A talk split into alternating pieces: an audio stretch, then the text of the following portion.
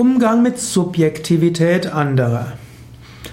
Vielleicht magst du denken, dass jemand anders Dinge zu subjektiv sieht, dass er nicht objektiv genug ist, dass er zu wenig einen übergeordneten Standpunkt einnimmt. Das magst du so sehen und vielleicht hast du auch recht. Menschen sind meistens sehr subjektiv und selbst derjenige, der glaubt, objektiv zu sein, ist es selten. Heute würde man auch sagen, vollständige Objektivität ist kaum möglich.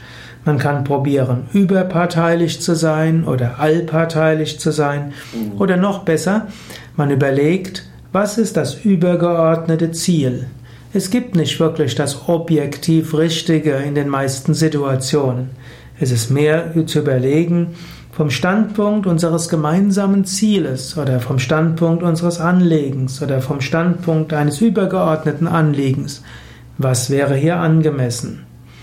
Und manchmal ist sogar die subjektive Sichtweise besonders gut. Manchmal muss man nämlich auch überlegen, vom Standpunkt des einzelnen Menschen, von dieser subjektiven Einstellung, was wäre dort richtig? Manchmal ist Subjektivität sogar ein guter Ratgeber und öfters mal die Einstellung so zu, anzupassen, dass man auf die einzelnen Anliegen Einzelner eingeht, kann eine bessere Weise sein, als zu objektiv zu sein.